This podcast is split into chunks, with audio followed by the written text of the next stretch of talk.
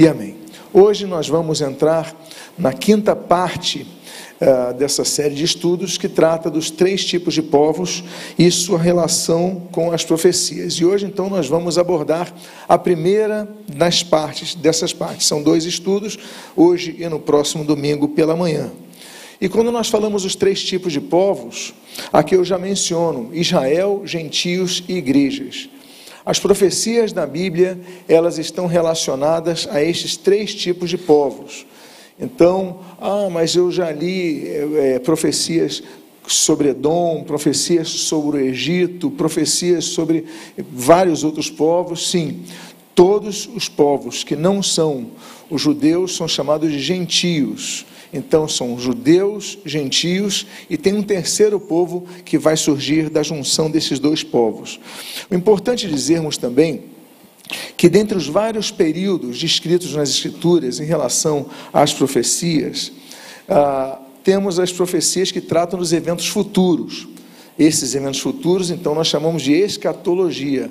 Escatos, fim, logia, de logos, palavra, estudo, ou seja, estudos a respeito dos fins. Das profecias que tratam do futuro, nós temos tempos diferentes e eventos diferentes. Então é importante nós entendermos é, o que cada profecia trata a respeito de cada um dos povos, para que nós possamos entender o tempo de cada um deles. Existe o tempo de juízo sobre cada um deles e existem os tempos de, de, de, de, da manifestação da misericórdia e graça de Deus também, oferecida a todos os povos. Então, nós precisamos saber a diferença entre judeus, gentios e esse terceiro povo chamado igreja. Quanto ao período especificamente, vamos ver então sobre Jesus falando desses três tempos diferentes para esses três tipos de povos. Por exemplo, Jesus falando a respeito do período relacionado aos judeus. O texto de Atos, capítulo 1, nos versículos 6 e 7, antes daquele versículo 8, quando Jesus fala: Sereis minhas testemunhas, é, ao descer sobre vós o Espírito Santo, então onde? Em Jerusalém, Judéia, Samaria e confins da terra. Dois versículos antes, no 6 e no 7, fazem uma pergunta para Jesus. Jesus estava prestes a ser assunto aos céus, né, a ter a sua ascensão. Então, diz o texto, versículo 6: então os que estavam reunidos com Jesus lhe perguntaram: Será este o tempo em que o Senhor irá restaurar o reino de Israel? Jesus respondeu: Não cabe a vocês conhecer tempos ou épocas que o Pai fixou pela sua própria autoridade. Então você veja bem, Jesus já com 33 anos de idade, já tendo finalizado o seu ministério terreno, já tendo sido crucificado, ressuscitado e prestes a ser assunto aos céus, os discípulos ainda aguardavam a manifestação do, do, do, do, a implantação do reino terreno de Israel, que ainda não existia. Note, os discípulos estavam com Jesus, então, a perspectiva deles ainda não tinha a noção de que Jesus, naquele período, naquela época, viera implantar o reino espiritual e não o reino terreno que vai ser implantado posteriormente. Por isso que eles fazem a pergunta que eu repito aqui: será este o tempo que o Senhor irá restaurar o reino a Israel? Jesus fala: não, não é o tempo, não, não, vocês não destinados a conhecer esse tempo, ainda vai acontecer, ainda não é a hora. Então, tempos destinados a Israel. São tempos específicos que já têm acontecido, mas em relação à implantação do reino físico de Israel, ainda vai acontecer no futuro. Jesus, em relação ao período, aos períodos relacionados aos gentios. Então, lembra vocês, quem são gentios? Todos os que não são judeus. Diz ali então no capítulo 21, capítulo escatológico de Lucas, no versículo número 24 cairão a fio de espada e serão levados cativos para todas as nações. E até que os tempos dos gentios se completem, Jerusalém será pisada por eles. Então Jerusalém tem sido pisada, foi invadida, foi ocupada, foi várias vezes por vários povos que não eram judeus ao longo de sua história. E Jesus profetizou isso. e fala que isso daí, Jerusalém será pesada pelos gentios até que o templo deles se completem. Então, nós temos visto isso e depois nós vamos ter um estudo especificamente sobre os tempos dos gentios. Então nós falamos sobre o período, Jesus falando sobre o período, o período específico da história de Israel, um período específico sobre a história dos gentios, as profecias relacionadas aos gentios, e o terceiro povo, Jesus falando a respeito de um período específico relacionado à igreja, a este terceiro povo que surge posteriormente. Mateus 16, 18, naquela axiomática palavra, declaração de Pedro, Jesus ele fala então a respeito daquela declaração: Também eu lhe digo que você é Pedro, e, sobre esta pedra edificarei a minha igreja, e as portas do inferno não prevalecerão contra ela. Então, note o tempo futuro, já vamos falar sobre isso. Edificarei a minha igreja. A igreja, então, tem dois tempos, mas aqui a sua fundação ainda não tinha sido realizada. Ela vai ser realizada no dia do Pentecostes, pouco depois desses eventos, alguns dias depois desses eventos.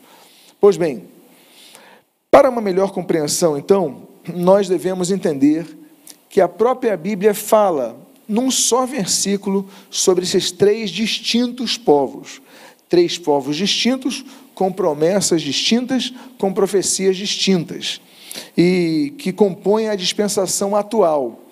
Então, isso é importante porque depois falaremos sobre as dispensações e vamos ver o desenvolvimento desses três povos. A Bíblia diz ali em 1 Coríntios capítulo 10, versículo 32: Não se tornem motivo de tropeço, nem para judeus, nem para gentios, nem para a igreja de Deus. Ou seja, 1 Coríntios 10, 32, ela elimina a possibilidade de alguns adeptos da teologia da substituição em falarem que a igreja é o Israel do Novo Testamento. Não, não é. A igreja substituiu Israel. Não, não é. Não, não há isso, essa possibilidade pelos textos bíblicos, que vamos analisar nesses dois próximos domingos. Mas o fato é que a igreja, ah, a igreja é o, é o Israel de Deus. Não, não é. Parte da igreja o é, mas nem toda a igreja o é. Vamos estudar isso mais especificamente domingo que vem. Mas o fato é que esse texto é muito claro. Não se torna em pedra de tropeço nem para judeus, nem para os gentios, nem para a igreja de Deus. Então, vários povos existem, nós sabemos várias nações existem. Mas essas nações, esses povos, eles são, digamos assim, é, baseados em sua, na sua geografia, suas fronteiras, baseados nos períodos históricos. Grandes impérios hoje fragmentaram-se em várias nações, né? várias tribos se uniram em uma só nação. Isso depende de guerras, depende de acordos, depende de, de alianças políticas. Mas a Bíblia resume três povos apenas. Volto a dizer, porque são profecias específicas a eles. Nós temos esse gráfico, então, que demonstra claramente isso. Nós temos o povo judeu, então, alianças específicas foram feitas com o povo de Israel. Temos os gentios, há profecias específicas em relação aos gentios. E quem é a igreja? A igreja é esse corpo que surge unindo os judeus e os gentios que se convertem a Cristo. Então, os judeus que se convertem a Cristo passam a ser igreja. Os gentios que se convertem a Cristo passam a ser igreja. E na igreja não há essa acepção de pessoas, acepção entre judeus e gregos, judeus e bárbaros, judeus e gentios, judeus e outros povos. Não, na igreja nós somos apenas um povo. Então, volto a dizer, se nós não entendermos esses três tipos de povos, nós vamos ler profecias que são específicas a Israel, mas que não se aplicam à igreja. E você vai falar, mas essa profecia para a igreja. Não, não é para a igreja. Lembra vocês que nós demos há dois domingos, domingos atrás. Vocês lembram que nós falamos das profecias de múltipla referência? Não é isso? De múltipla aplicação? Então, há profecias que são de múltipla aplicação. Nós já estudamos sobre isso há dois domingos. E nós falamos a respeito de profecias que se aplicam a Israel e se aplicam à igreja. Então, existem essas profecias. Mas, por outro lado, existem profecias somente para Israel. Existem profecias somente para a igreja. Existem promessas somente para Israel, existem promessas somente para a igreja. E existem profecias somente para os gentios. Então, nós devemos entender isso para não incorrermos em interpretações errôneas. Agora, existem semelhanças entre a igreja e Israel? Eu falei que são povos diferentes, mas claro que existem semelhanças. Existem semelhanças entre o povo brasileiro e o povo argentino, que são tão distintos em tantos aspectos? Claro que existem semelhanças. Existem semelhanças entre o povo brasileiro e o povo chinês? Também existem semelhanças, apesar de são, serem culturas tão distintas. Então, sim, existem semelhanças entre Israel e a igreja. Em primeiro lugar, todos esses dois povos, eles surgem com o objetivo, o desejo de Deus em manifestar a sua vontade sobre a terra. Quando Israel surge, esse é o propósito divino. Quando a igreja surge, esse é o propósito divino. Então, nós temos que entender que existem semelhanças. Por exemplo, as semelhanças é quanto à escolha. Deus escolheu Israel. Por que Deus escolheu Israel? Eu não sei. Ele definiu isso, ele é o soberano, ele é Deus. Ele estabeleceu isso e, por sua infinita sabedoria e seu eterno propósito, assim o estabeleceu. Então, nós temos, por exemplo, o texto de Deuteronômio, capítulo 7, versículo 6, no qual nós lemos: Porque vocês são povo santo para o Senhor, seu Deus. O Senhor, seu Deus, os escolheu para que de todos os povos que há sobre a terra, vocês fossem o seu povo próprio. Eu vou repetir essa parte daqui. O Senhor, seu Deus, os escolheu para que de todos os povos que há na terra, vocês fossem o seu povo próprio. Então, Israel foi escolhido por Deus, não foi sorteado por Deus, não há nenhum momento que diga que o povo de Israel teve merecimento em suas obras, é, por causa. Não, Deus escolheu. E pronto. Então está o texto claramente definido que Deus escolheu Israel. Agora, em relação à igreja, a Bíblia também diz que Deus escolheu a igreja. Diz o texto de Efésios 1, de 9 a 14.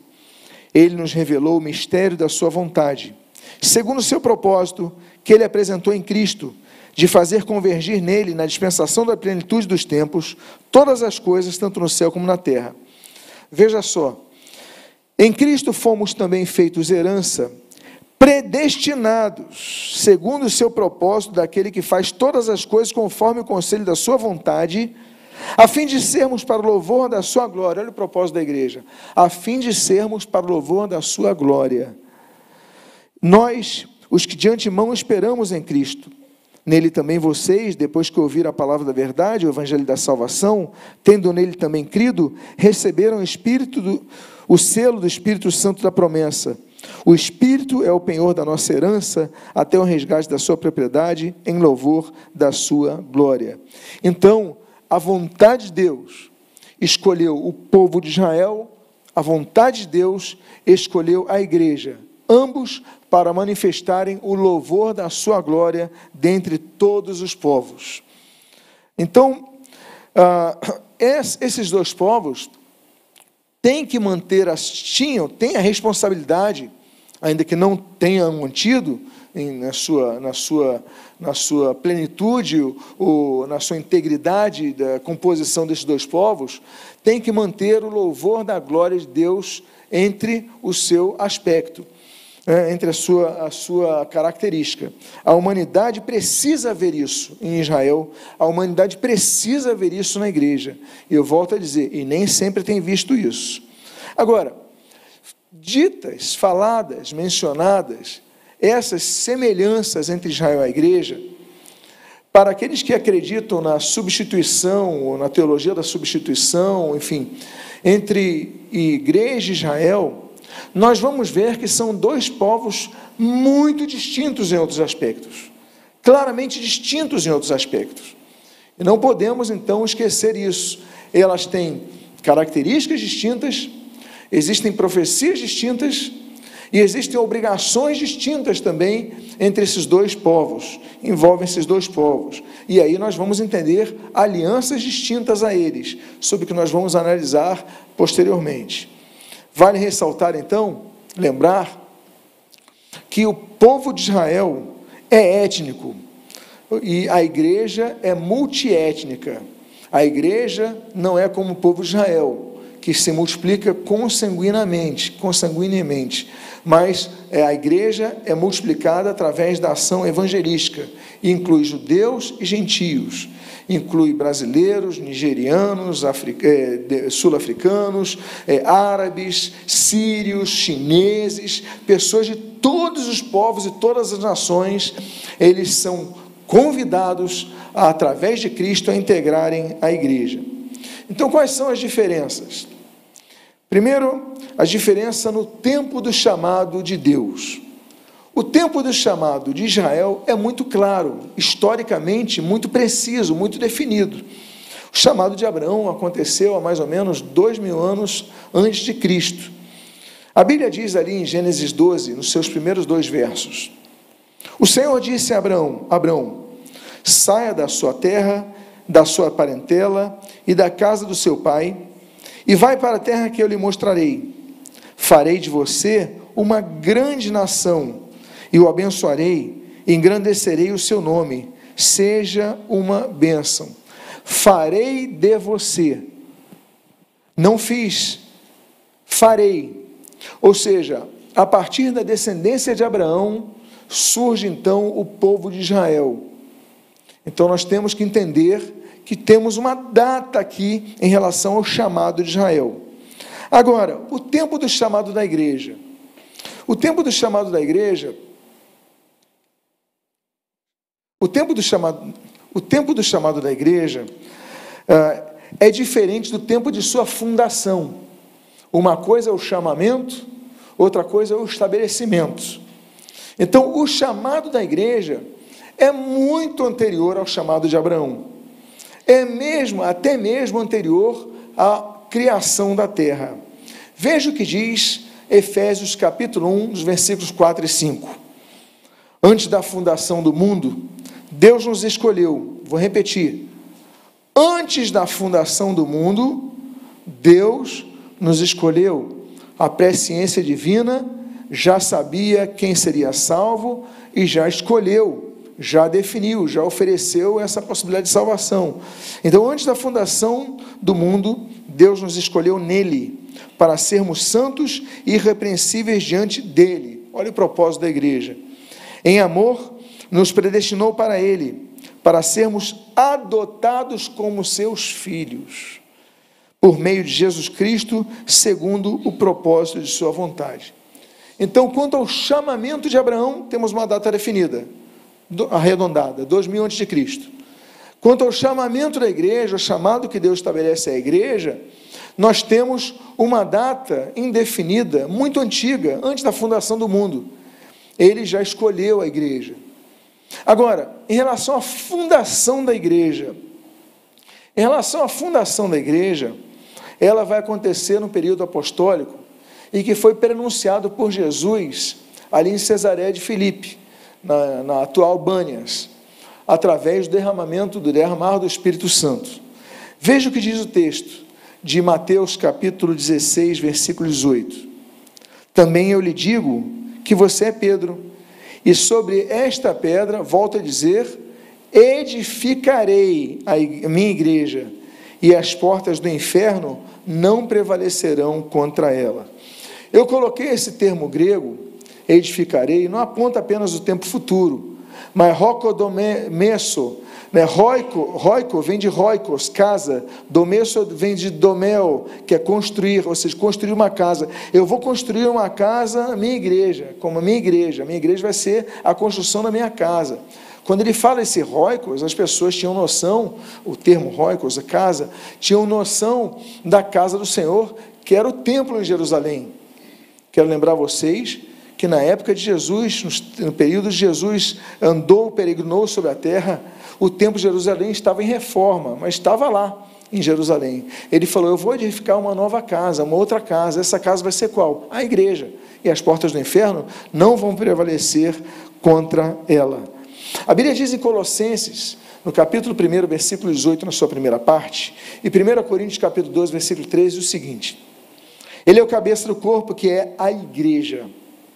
Pois em um só Espírito todos nós fomos batizados em um só corpo, quer judeus, quer gregos quer escravos, quer livres, e a todos nos foi de dar de beber de um só espírito.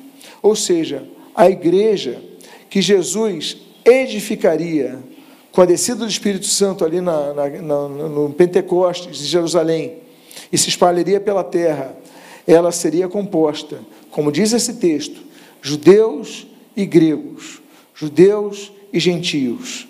Então, essa é uma diferença. Outra diferença que nós vemos, não apenas no tempo do chamado, é em relação ao serviço no culto ao Senhor. Os judeus ah, só podiam servir no culto se fossem de uma casta genealógica, de uma determinada família, de uma determinada tribo. Nós lemos então que deviam ser o quê? Só podiam servir no templo quem? Levitas, os descendentes diretos de Arão da tribo de Levi. A Bíblia diz ali em Êxodo capítulo 29, versículo 44, e no 30, versículo 30, o seguinte: Também santificarei Arão e, seus e os seus filhos, para que me sirvam como sacerdotes. Você ungirá também Arão e seus filhos e os consagrará para que me sirvam como sacerdotes. Fala então de Arão e a sua descendência. Então, hoje, a igreja não tem isso, mas na, em Israel existe isso. Essa é uma diferença muito grande. Você veja Josué capítulo 3, versículo 1, mesma ênfase. Quando vocês, quando vocês virem que os sacerdotes levitas estão levando a arca da aliança do Senhor, seu Deus, saiam também do lugar em que vocês estão e, as, e sigam a arca. Existe um conceito muito difundido no meio evangélico que os músicos são levitas, no sentido de agora os levitas vão tocar. Mas se nós formos mais precisos no texto bíblico, nós vamos ver que esse termo de citar os músicos como levita, levitas é muito, é muito, digamos assim, delimitador. Por quê? Porque se nós formos dizer que os músicos da igreja são levitas, nós devíamos dizer que o pastor é levita. Nós devíamos dizer que o diácono é levita. Nós devíamos dizer que o professor de escola dominical é levita. Por quê? Só podiam servir na casa do Senhor quem? Os levitas não, não são músicos, mas todos, diáconos, pastores, é, operadores de som, só podiam ser levitas. Então só podiam ter uma cara. Ah, você vem da tribo de Levi? Não, então você não pode servir. Por mais que a pessoa tivesse talento, por mais que a pessoa tivesse capacidade, por mais que a pessoa tivesse, digamos assim, uh, abre aspas, cursos na área, se ela não fosse descendente de Arão, da tribo de Levi não podia servir no templo, né? então nem no tabernáculo. Então nós temos que entender que isso mudou com a realidade do Novo Testamento. Por quê? Porque na igreja o sacerdócio é oferecido e exercido a todos os santos. Todos os salvos, através de Jesus, são sacerdotes. Então, antigamente, só era sacerdote quem vinha de uma genealogia. Hoje, Todos nós somos sacerdotes. Essa é uma outra ideia também que é muito fortalecida pelo romanismo, que a reforma quebra. Que a ideia não, ele é sacerdote, não, é sacerdote da igreja, como se fosse o padre o sacerdote. E muitos no meio evangélico pensam igual. Não, o pastor é o sacerdote, não, o bispo é o sacerdote. Não, peraí, todos nós somos sacerdotes. Desde o mais novo convertido até o mais antigo na fé. Todos nós somos sacerdotes, ou seja, podemos chegar à presença de Deus sem nenhuma intermediação humana, unicamente por Jesus Cristo. É por isso que nós, quando oramos, nós oramos em nome de Jesus. Por quê? Nós somos sacerdotes, cada um de nós, mas nós oramos através do único sumo sacerdote, Jesus Cristo. Então, não há esse poder do pastor, esse poder de um líder religioso, de um, uma pessoa com um alto cargo eclesiástico. Ele não tem mais poder do que qualquer um de, dos convertidos a Cristo tem, tem é, de orar a Deus, de chegar à presença de Deus, de pedir perdão dos pecados. Então você não precisa é, de, na, de ninguém para chegar à presença de Deus. E isso é uma questão muito clara dos, das bases reformadas. 1 Pedro, capítulo 3, no versículo 9 e 10, a Bíblia diz assim: Vocês, porém, são geração eleita, sacerdócio real, nação santa, povo de propriedade exclusiva de Deus, a fim de proclamar as virtudes daquele que o chamou das trevas para a sua maravilhosa luz. Antes, vocês nem eram povo, mas agora são povo de Deus. Olha aqui que coisa interessante. Vocês não eram povo mas de Deus, então agora vocês são povo de Deus. O que demonstra que a igreja é povo de Deus. Os gentios não são povo de Deus.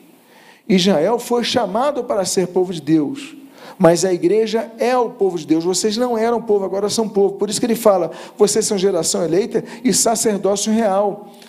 Pedro está escrevendo para toda a igreja, não é só para o líder da igreja.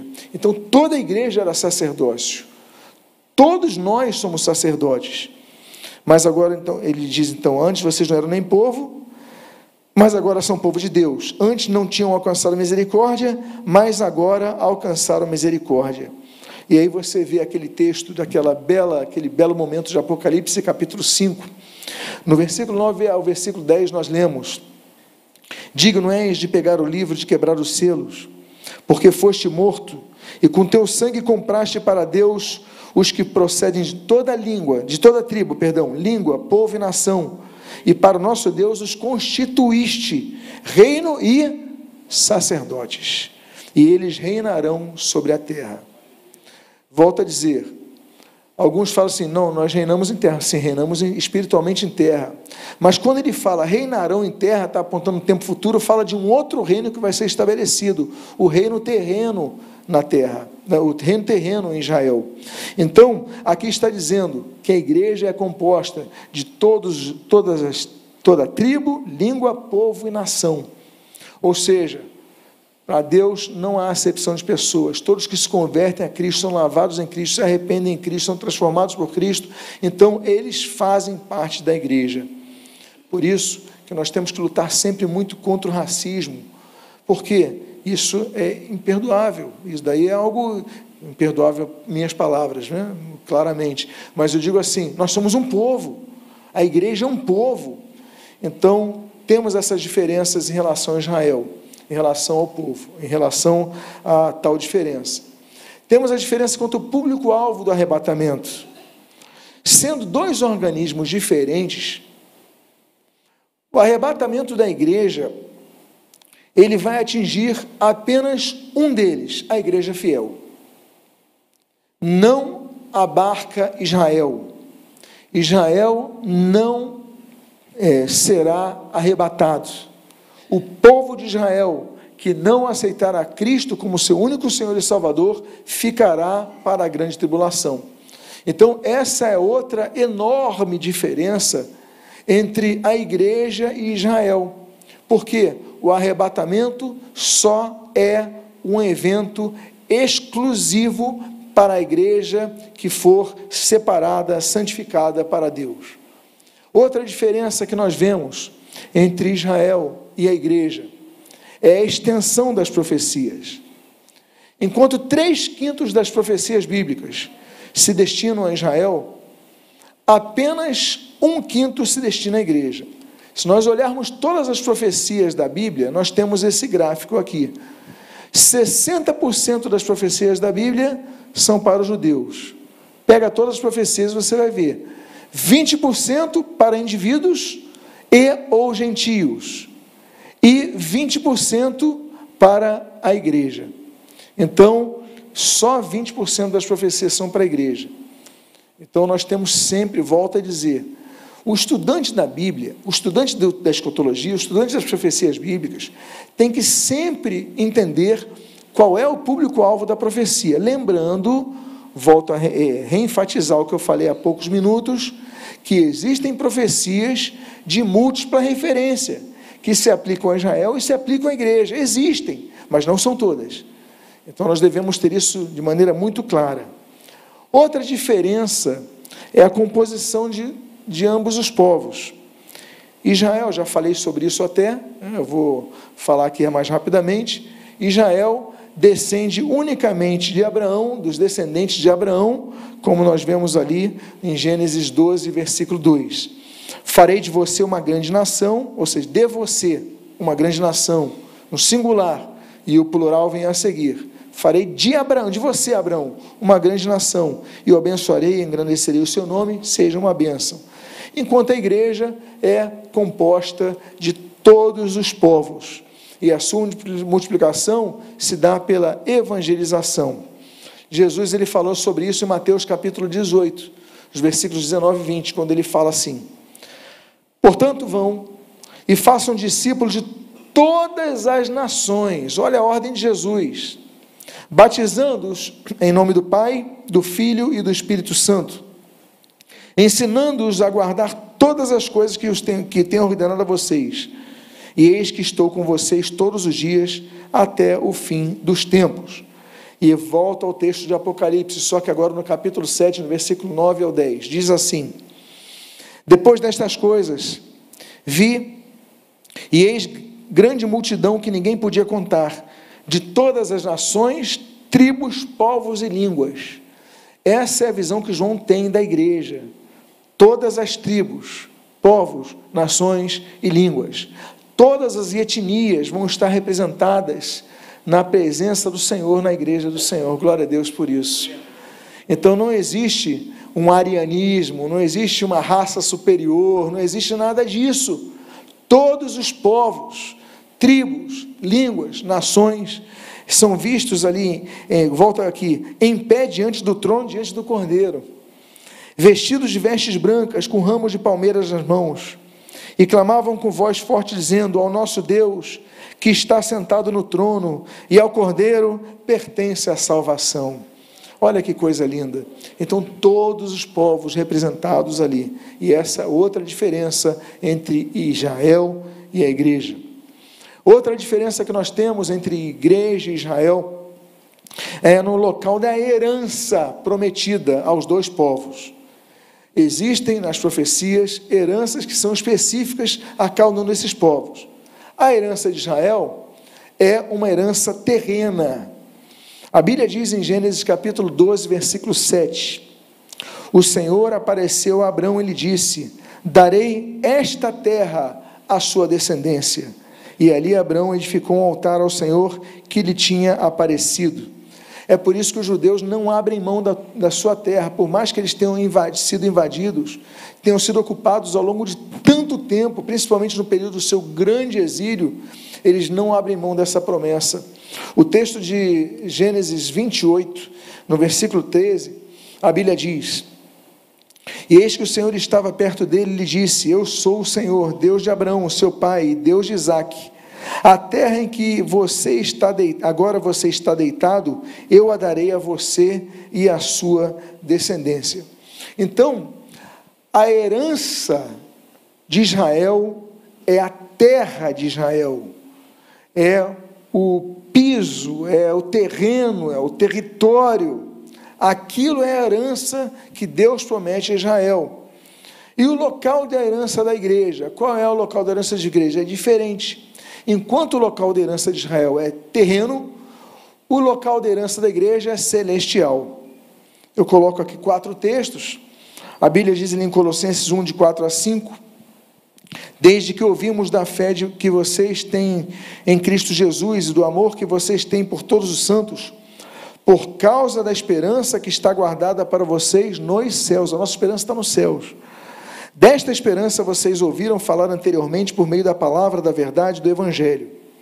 Filipenses 3,20, a Bíblia diz: Pois a nossa pátria está onde? Nos céus, de onde também aguardamos o Salvador, o Senhor Jesus Cristo. Hebreus 12, dos versículos 22 ao 23, nós lemos o seguinte: Pelo contrário, Vocês chegaram ao Monte Sião e à cidade de Deus vivo, a Jerusalém celestial e a milhares de anjos. Vocês chegaram à assembleia festiva, à igreja dos primogênitos, arrolados no céu, nos céus. Vocês chegaram a Deus, o juiz de todos, e aos espíritos dos justos aperfeiçoados. Então a nossa herança está nos céus. E Hebreus capítulo 3, versículo 1, nós lemos: Por isso, santos irmãos, vocês que são participantes do que? Da vocação celestial, ou seja, a nossa vocação é celestial. Considere atentamente o apóstolo e sumo sacerdote da nossa confissão, Jesus. Então, enquanto a herança de Israel é terrena, a herança da igreja celestial. Outra diferença. Outra diferença fundamentalíssima, a questão da fé em Cristo. A aceitação de Jesus como Messias. A igreja reconhece Jesus como o Messias. Isso já podemos ver ali no chamado dos apóstolos.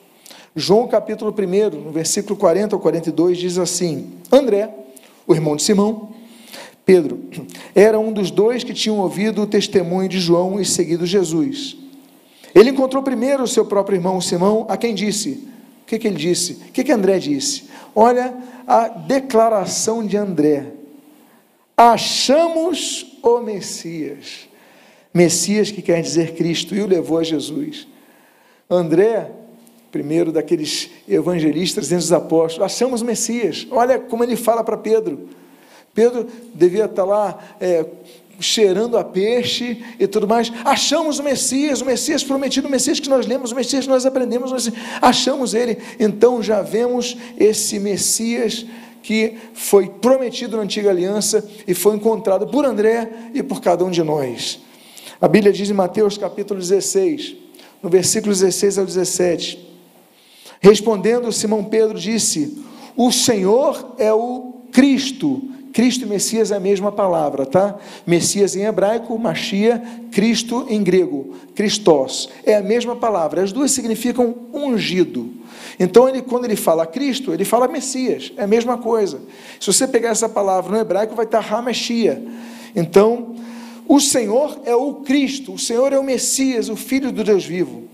Então, Jesus lhe afirmou: Bem-aventurado é você, Simão Barjonas, porque não foi carne e sangue que, que revelaram isso a você, mas meu Pai que está nos céus.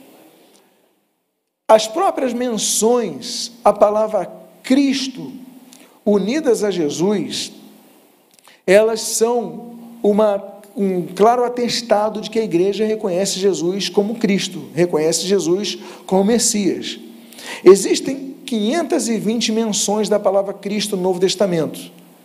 Dessas, 272 são unidas ao termo Jesus, ou seja, ou você encontra ou Jesus Cristo, ou você encontra Cristo Jesus. Ou seja, ou Jesus Messias, ou Messias Jesus, é a mesma coisa. Então, isso atesta o fato de que a igreja reconhece que Jesus é o Cristo, Jesus é o Messias. Porque a gente fala tanto de Jesus Cristo que parece que Jesus é nome e Cristo é sobrenome. Não, é título, é ungido, é o Messias. Então, Messias é Cristo, Cristo é o Messias. Agora, enquanto a igreja reconhece que Cristo é o Messias, os judeus ainda não reconhecem Jesus como Messias. E, apesar do amor de Deus por aquele povo, que é incontestável, apesar da escolha de Deus, da promessa de Deus, as Escrituras virem através daquele povo, eles ainda precisam reconhecer que Jesus, que nasceu como judeu, que cresceu como judeu, que era judeu, ele é o Messias, mas isso ainda não acontece.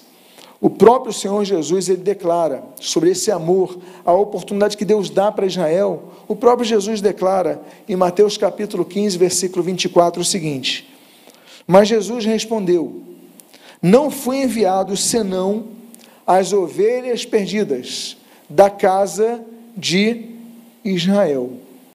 Ou seja, Jesus mostra que a prioridade era para os judeus. As Escrituras vieram para os judeus. Ah, as alianças vieram através dos judeus. Jesus ele fala: Eu não vim senão para, para as ovelhas perdidas da casa de Israel. Então, o amor, a oportunidade, a misericórdia para com Israel era tamanha que Jesus nasceu como judeu. Jesus viveu como judeu. A Bíblia diz em Mateus capítulo 10, versículos 5 e 6 o seguinte: Jesus enviou esses doze, dando-lhes as seguintes instruções: Não tomem o caminho que leva aos gentios. Olha só, eu vou repetir. As instruções de Jesus: Não tomem o caminho que leva aos gentios, aos não-judeus. Nem entrem na cidade dos samaritanos, que são gentios. Mas, de preferência, de preferência, procurem as ovelhas perdidas da casa de Israel. Então nós devemos amar Israel, nós devemos defender Israel, nós devemos buscar Israel, mas nós temos que ter a consciência que são ovelhas perdidas, como Jesus declarou de maneira tão clara. Agora, ainda que Jesus tivesse falado para pregar o evangelho a toda criatura, ir a todo mundo, fazer discípulo em todas as nações, nós sabemos disso, alcançar todos os povos, o evangelismo continua a dar preferência ao povo judeu como alvo, como um alvo especial na evangelização, conforme nós lemos, por exemplo, ali em Romanos capítulo 1, versículo 16. Diz o texto: Pois não me envergonho do Evangelho, porque é o poder de Deus para a salvação de todo aquele que nele crê, primeiro do judeu e também do grego, que é um outro nome que eles davam para o gentio, para os bárbaros, tem outras nomenclaturas ali. Primeiro para o judeu e também para o grego. Ou seja, a igreja não pode deixar de orar por Israel. A igreja não pode deixar de lutar pela conversão dos judeus, porque o texto é muito claro em relação a isso. Agora, entretanto, infelizmente, a maioria do povo judeu tem rejeitado Jesus ao longo da história, como sendo Messias. E ali então nós temos a triste declaração mencionada por João no capítulo 1, versículo 11, que diz assim: Veio para o que nasceu, e os seus não o receberam. Não receberam, ele ofereceu oportunidade, não receberam. Atos capítulo 13, versículo 45 a 47, nós lemos o seguinte: Mas os judeus, vendo as multidões, ficaram com muita inveja e blasfemando, contradiziam o que Paulo falava. Então Paulo e Barnabé, falando ousadamente, disseram: Olha o que Paulo e Barnabé dizem para os judeus. Era necessário pregar a palavra de Deus primeiramente a vocês, mas, como vocês a rejeitaram e se julgam indignos da vida eterna, eis que nos voltamos para os gentios. Olha a declaração de Paulo e Barnabé. Era necessário pregar primeiro para vocês. Eles foram direto para a sinagoga, pregar para os judeus. Agora, vocês rejeitaram? Então tá bom, então agora a gente vai para os gentios. Porque o Senhor assim nos determinou, eu coloquei vocês como luz dos gentios, a fim de que vocês sejam para a salvação até os confins da terra. Então você vê que até o evangelismo é diferente. Uma prioridade para a conversão de judeus e a, a, a especificação para a pregação do Evangelho aos gentios. Ou seja, o texto bíblico é muito claro a respeito disso. Portanto, nós devemos lembrar que a Bíblia sempre explicitou e corrobora, o Novo Testamento corrobora a evangelização que sempre incluiu os gentios. Então não é porque eles são prioritários que os gentios passam a ser uma segunda opção, não é isso. Sempre foram incluídos os gentios, mas a rejeição de Israel foi um marco, porque ele veio para os seus e os seus não receberam. Diz o texto de Atos, capítulo 28, do versículo 25 ao 28. E havendo discordância entre eles, começaram a ir embora. Mas, antes que saíssem, Paulo disse essas, estas palavras: Bem falou o Espírito Santo aos pais de vocês, por meio do profeta Isaías, quando disse: Vá a este povo e diga: Ouvindo, vocês ouvirão e de modo nenhum entenderão.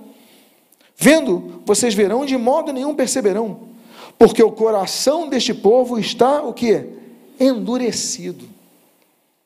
Ouviram com os ouvidos tapados e fecharam os olhos, para acontecer que vejam com os olhos, ouçam com os ouvidos, entendam com o coração, se convertam e sejam por mim curados. E Paulo concluiu. Portanto, Fiquem sabendo que esta salvação que Deus oferece foi enviada aos gentios e eles a ouvirão. Então, vocês judeus estão com os ouvidos fechados, os olhos tampados. Tem problema. Essa mensagem que vocês estão fechados estão para os gentios e aqui estamos nós hoje. Por isso, pelos judeus terem rejeitado, tirando uma exceção, uma bendita exceção, os judeus terem rejeitado o reconhecimento de Jesus como Messias, eles não estão salvos.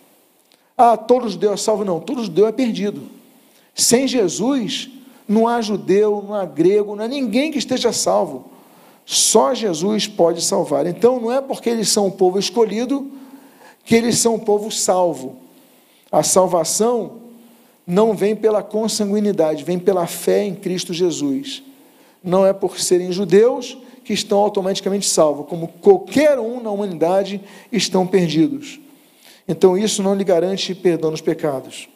Romanos, capítulo 11, no versículo 28, a Bíblia diz: quanto ao Evangelho, eles são inimigos por causa de vocês, mas quanto à eleição, amados por causa dos patriarcas, para que sejam salvos os judeus que têm as promessas, que foram escolhidos, que são amados, para que sejam salvos, eles têm que reconhecer Jesus como Messias e confessá-lo como Senhor.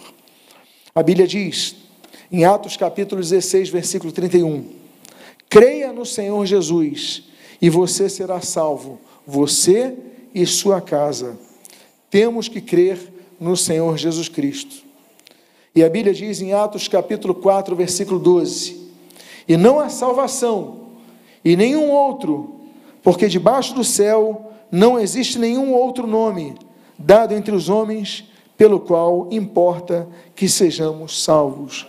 Não há salvação em Maomé, não há salvação em, em Buda, não há salvação nos homens, na humanidade, não, só em Jesus há salvação. Diz o texto de maneira clara: não há salvação em nenhum outro nome. E a Bíblia, então, através do Senhor Jesus, fundamenta isto, declara que o que Jesus afirma em João capítulo 14: Eu sou o caminho, a verdade e a vida.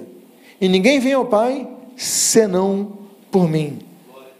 Agora, apesar de então os judeus que não reconhecem Jesus como Messias não estarem salvos, Deus não desistiu da salvação de Israel, nem em termos individuais, nem em termos coletivos. Deus não desistiu deles.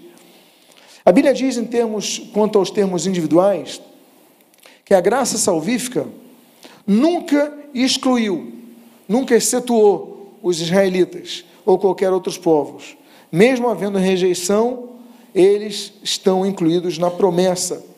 A Bíblia diz em Efésios capítulo 2, versículo 14 a 16: Porque Ele é a nossa paz. De dois povos ele fez um só. E na sua carne derrubou a parede de separação que estava no meio, a inimizade. Cristo aboliu a lei dos mandamentos na forma de ordenanças para que dos dois criassem em si mesmo uma só humanidade, fazendo a paz, e reconciliassem ambos em um só corpo com Deus por meio da cruz, destruindo a inimizade por meio dela. Então, se havia inimizade, através da conversão, a pacificação. Por isso que a igreja é unida, por isso que a igreja não tem é, acepção de pessoas. Uma das coisas mais incoerentes da história é você ver movimentos como o apartheid, África do Sul, ali descendentes de huguenotes, aqueles africanos, e os boeres também, e os, e os demais, criando leis restringindo a raça dos habitantes originais da África, para, como se fossem categoria inferior. Ou seja, e eram protestantes. Isso é uma incoerência, é algo maligno. Quando você vai ver a, a Ku Klux Klan, e Ku Klux Klan, que é um, um movimento muito conhecido, extremamente racista, principalmente no sul dos Estados Unidos, você vai ver que era fundada por um pastor metodista. E, e eles eram contra ah, negros, católicos, irlandeses, descendentes, é, eram contra isso, só podiam ser protestantes ali. E um movimento totalmente diabólico. Então, essas incoerências não podem existir. Então, Deus pacificou através da cruz, somos um povo. Amém, queridos? Um povo. Agora, Deus não desistiu de Israel, nem em termos da salvação individual, como nós citamos aqui, e nem em termos da salvação coletiva, como um povo. Em termos coletivos, também não, é, não houve mudanças quanto às profecias relacionadas ao futuro de Israel. Deus rejeitou, alguns podem se perguntar, Israel por eles terem recusado a Jesus, mas o apóstolo Paulo, ele responde essa questão de maneira afirmativa. Será que Deus rejeitou Israel? Veja o que diz o texto, a nação de Israel, o povo de Israel. Romanos capítulo 11, versículos 1 e 2, diz assim: então eu pergunto: será que Deus rejeitou o seu povo? De modo nenhum. Porque eu também sou israelita, da descendência de Abraão, da tribo de Benjamim. Deus não rejeitou o seu povo, a quem de antemão conheceu. E ele fala no contexto de falar, eu também sou israelita, ou seja, está falando do povo de Israel. Tais palavras do apóstolo gentios corroboram a revelação de Jeremias que diz no capítulo 31, no versículo 35 ou 37. Assim diz o Senhor que dá o sol para a luz do dia e as leis fixas à lua e as estrelas para a luz da noite. Se estas leis fixas, a luz do sol, a luz das estrelas, né, o reflexo da luz na lua, se essas leis fixas falharem diante de mim, diz o Senhor, também a descendência de Israel deixará de ser uma nação diante de mim para sempre. Se puderem ser medidos os céus lá em cima, e, ser, e serem sondados os fundamentos da terra lá embaixo, mais profundeza que possa, você puder sondar isso. E eu também rejeitei, é, é, também cá embaixo também, e rejeitarei toda a descendência de Israel por tudo que fizeram, diz o Senhor. Ou seja, ele falou: não vou rejeitar por nada, porque essas leis fixas não vão mudar a, a lua vai refletir a luz do sol, as estrelas vão brilhar e, Israel não vai ser rejeitado. Então Deus fala claramente que, a despeito da rejeição de Israel a Jesus, Deus não rejeitou Israel em relação às promessas das alianças a serem cumpridas. Eles vão, eles vão reconhecer Jesus um dia, o povo, a nação inteira. Isso nós vamos falar quando falarmos do Armagedon, do período do Armagedon. Mas eu já vou adiantar dois textos aqui, que nós vamos falar lá na frente. Um deles está em Zacarias, no capítulo de número 12, no versículo de número 2, 8, 10, 11, e o capítulo 3, versículo 1 diz assim: Eis que eu farei de Jerusalém um cálice de atordoamento para todos os povos vizinhos, e também para Judá, durante o sítio contra Jerusalém. Isso ainda não aconteceu. Vai acontecer que Jerusalém vai ser mais uma vez sitiada. A Bíblia continua: O mais fraco dentre eles, naquele dia, será como Davi, a casa de Davi será como Deus, como o anjo do Senhor diante deles. E sobre a casa de Davi, sobre os moradores de Jerusalém, derramarei o espírito da, gra de, da graça e de súplicas. Olharão para aquele a quem traspassaram, ou seja, eles vão olhar para Jesus Prantearão por ele como quem pranteia por um filho único, e chorarão por ele como se chora amargamente pelo primogênito. Quando Jesus se manifestar ali no Monte das Oliveiras, de frente a Jerusalém, eles vão olhar para Jesus a quem traspassaram, vão reconhecer Jesus como Messias e vão prantear amargamente. Naquele dia, o pranto em Jerusalém será tão grande como o pranto de Haddad e Rimon no vale do Megido. E naquele dia, veja o capítulo 3, versículo 1. Naquele dia haverá uma fonte aberta para a casa de Davi e para os moradores de Jerusalém, para remover o pecado e a impureza. Ou seja, haverá salvação para a nação de Israel, para o povo de Israel, naquele momento. A Bíblia diz, através do Senhor Jesus Cristo, em Mateus capítulo 23, versículo 37 ao 39, o seguinte: Jerusalém, Jerusalém, você mata os profetas e apedreja os que lhes são enviados. Quantas vezes eu quis reunir os seus filhos, como a galinha junta os seus pintinhos debaixo das asas, mas vocês não quiseram. Eis que a casa de vocês ficará deserta, pois eu lhes afirmo, e aí são, é o exílio de Israel da casa, quando outros povos vão ocupando aquela terra. Eis que a casa de vocês ficará deserta, pois eu lhes afirmo que de agora não me verão mais, até que venham a dizer: Bendito o que vem em nome do Senhor. Isso vai acontecer novamente, um dia no porvir. E para concluir, três textos. A restauração de Israel e é, é falada em três textos de Ezequiel, capítulo número 36. O primeiro, ou seja, são, são três eventos três fases da restauração de Israel que Ezequiel 36 menciona. A primeira fase aponta a restauração física de Israel como nação. Quando os deuses começaram a ser reunidos em sua própria terra, através das aliotes, quando eles vão retornando para a terra, emigrando, e o que se dá de maneira mais efetiva a partir de 1948, no dia 14 de maio do nosso calendário. Diz Ezequiel capítulo 36, versículo 24 o seguinte: eu os tirarei do meio das nações, eu os congregarei de todos os países e os trarei de volta para a sua própria terra. Olha a profecia que se cumpre em 1948. Alguns aqui eram nascidos, já eram nascidos. Eu os tirarei dos meios das nações. Os judeus estavam espalhados, estão espalhados, mas estavam espalhados pelas nações porque não tinham a sua própria terra. Eu os congregarei de todos os países e os trarei de volta para a sua própria terra. Essa fase da profecia já se cumpriu. 1948, estabelecimento do Estado de Israel. A segunda fase, registrada na continuação do texto, aponta a restauração espiritual de Israel quando da conversão desse povo na volta de Jesus, que eu mencionei ali em Zacarias. Vocês lembram disso?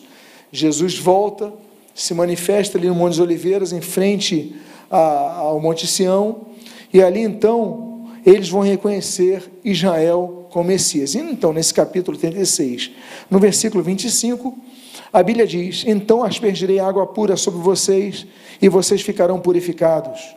Eu os purificarei de todas as suas impurezas e de todos os seus ídolos. Então Israel vai ser purificado.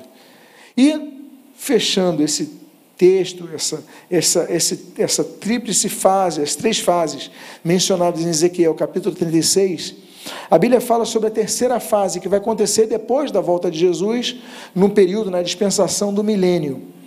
Nesse período, aponta a plenitude espiritual do povo de Israel. Quando Israel, como igreja, sendo igreja, então vai receber bênçãos prometidas que ainda não existem para eles. A Bíblia diz no capítulo 36 de Ezequiel, nós lemos o 24, nós lemos o 25, agora vamos ler o 26, que diz assim: Eu lhes darei um coração novo, e porei dentro de vocês um espírito novo. Tirarei de vocês o coração de pedra, e lhes darei um coração de carne. Isso vai acontecer para a nação de Israel. No próximo domingo, nós vamos dar continuação e finalizaremos então esse estudo a respeito dos três tipos de povos e sua relação com as profecias. Que Deus abençoe a sua vida de maneira rica e abundante, em nome de Jesus.